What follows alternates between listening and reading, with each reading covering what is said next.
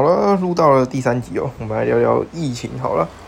最近呢，疫情的逐渐升温，每天确诊数大概都五万以上哦，之后可能就有十万啊或二十万。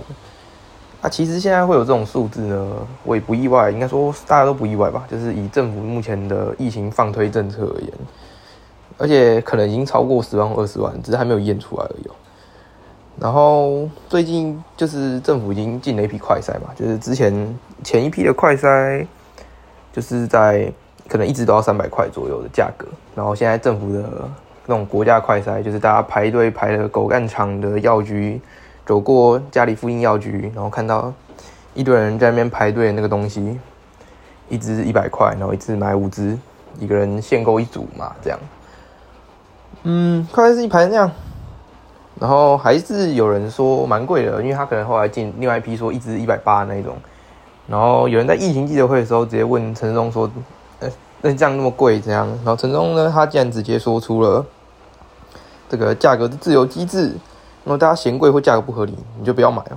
他竟然可以直接把他的内心话讲出来。但是我们也不能怪他说他直接把他的内心话讲出来这件事情，因为一开始陈忠在形象好的时候，他可能是有考虑要出来选举的，就是可能会选个市长啊。之类的，可能不知道是台北、桃园哪里。然后现在呢，他已经黑掉了，就是基本上所有人都很讨厌他。这种疫情政策放推之后，这整个风向就已经不是在陈忠那边了。所以他现在可能已经也是有点不满，所以他最近讲的蛮多话都比较冲一点。因为他毕竟最近被喷成那样，然后他可能也没有机会继续走政治这个就是这种好赚的路了。所以呢，他可能目前也是想说算了算了，最后就做一做，然后。就可能也不用摆太好的脸色给大家看，毕竟他的就有点像是服务业，然后你要辞职了，所以你就直接干没按走啊，阿内，对。那再来，我们就来谈一下，就是最近疫苗比较细节的，呃，就是比较小的范围的政策，像是侯友谊有提出一个说快筛阳性就直接代表确诊这件事情，陈忠是直接很生气的驳回咯，因为目前政府医疗量能很明显就是不够嘛。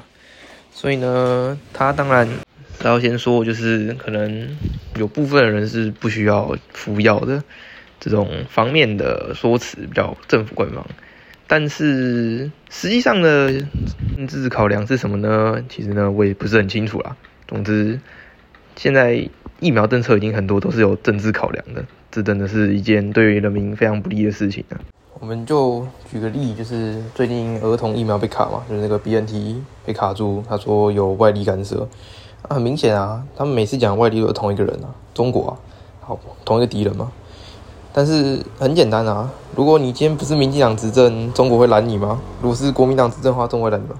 现在我也不是说国民党执政会比较好，因为国民党也是有很多很烂的地方啊。但讲真的，就是因为你政党的关系，所以你没有处理好这件事，然后你要一直说是外力的关系。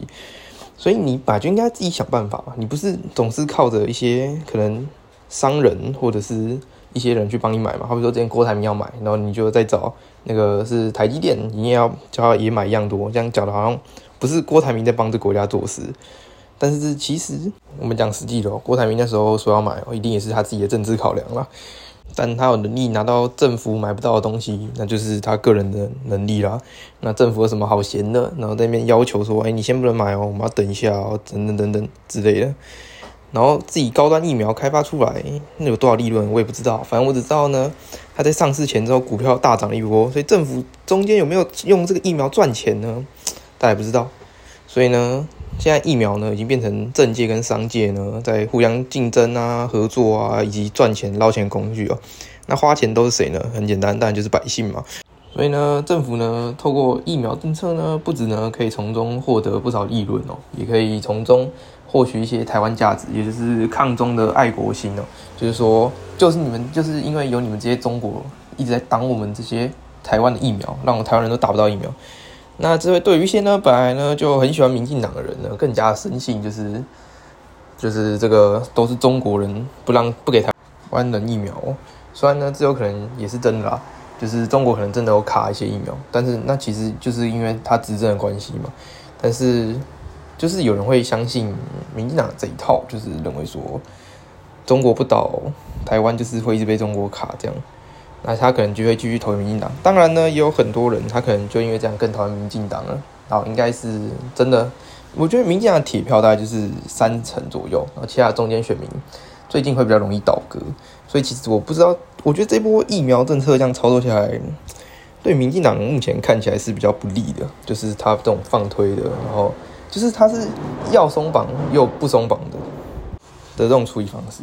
他就是因为想要学欧美，就是整个解放，然后呢又不想要整个解放，所以就是变成一个非常奇怪的模式。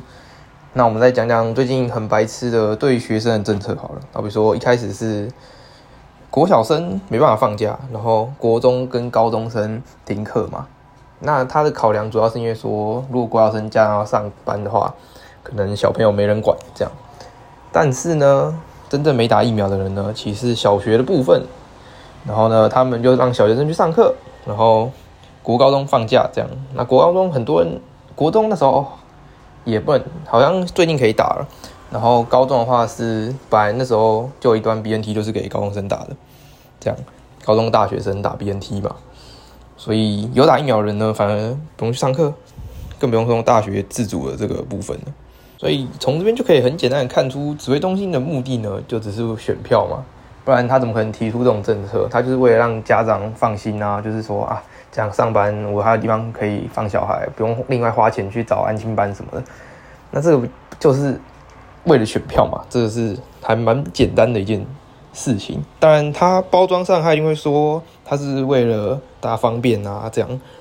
那为什么高中不用去上课？说明他家长也很爱他的小孩啊，他家他的他也要是每天家长接送啊，然后每天家长陪他这种高中生，对不对？所以这就是一个很奇怪的地方。然后更不用讲说那个九宫格的疫苗神奇政策，干九宫格真的是超天才的设计耶！就是如果有人确诊的话，走九宫格的人要隔离，你附近九个人才跟你聊天，才跟你一起吃饭，才一跟你一起确诊嘞。那你其他同学，更不要说隔壁班的靠背，你聊天怎样？你是只跟你旁边，就是现在是学校是有规定说，你只能跟旁边九宫格的人聊天哦。那好，那你九宫格的人，然后聊完之后，他是不是又会跟下一个九宫格的人聊天嘛？那九宫格这样无限循环嘛，对不对？所以呢，这也是一个很神奇的政策啊，要隔离全班隔离，不然就都不要隔离了嘛？干嘛干嘛隔离那九宫格的人呢？说明那九宫格的人。就是他们都是整天到处跑来跑去的，鬼才相信学生会在同一个地方一直待着啊！干谁没当过学生呢？那假如今天确诊是一个很活泼的人，然后他是四处跑，然后跟大家聊天，跟大家一起吃饭，然后这一节课在这边跟别人吃零食，下节课跑到另外一个位置跟别人吃零食，这样，然后现在还没有固定座位，也没有十连制这些，对不对？然后不然呢？今天确诊的他可能是一个边缘人。然后呢，他整天就自己在位上，没有跟他讲话。那他附近九宫格人一句话没跟他讲过，然后大家都戴口罩，然后也也没有跟他一起吃过饭之类的。那他们也必须去被隔离，这样。所以呢，其实这个政策呢是一个非常诡异哦。不如就是让那个人自己陈述他那段时间跟谁活动比较密切，这样，然后再框列谁是确诊对象比较合理一点吧。然后最近我有个同学，他亲戚也是确诊哦，但是很奇怪的是，他没有收到框列通知书，就是他他们是算同居的，然后代表说我们卫福部就是根本没有调查好所有资料，然后他就直接的去制定他们自己决定隔离的对象哦，所以呢，这就是一件很奇怪的事情哦，所以代表说卫福部在设想政策的时候都没有设想周全啊，才会变成这样的情况，所以我也只是。希望说，就是政府呢，可以多为人民着想啊，就是不要把所有政策都用在自己未来选票啊，还有政治算计之上。如果能够多为人民着想一点，人民才比较有可能继续投给这个政府吧。毕竟，如果他就是大家没法信赖他的话，那他真的迟早是会倒台的。虽然他可以再用台湾价值之类的。又或者是一些话术骗人民一阵子，那又能够骗多久呢？所以呢，真正想要获得人民长久支持的方式呢，的确就是做好自己的本分，这样的确才是身为一个政治人物，人民想要政治人物做的事情。好了，那差不多就是这样了。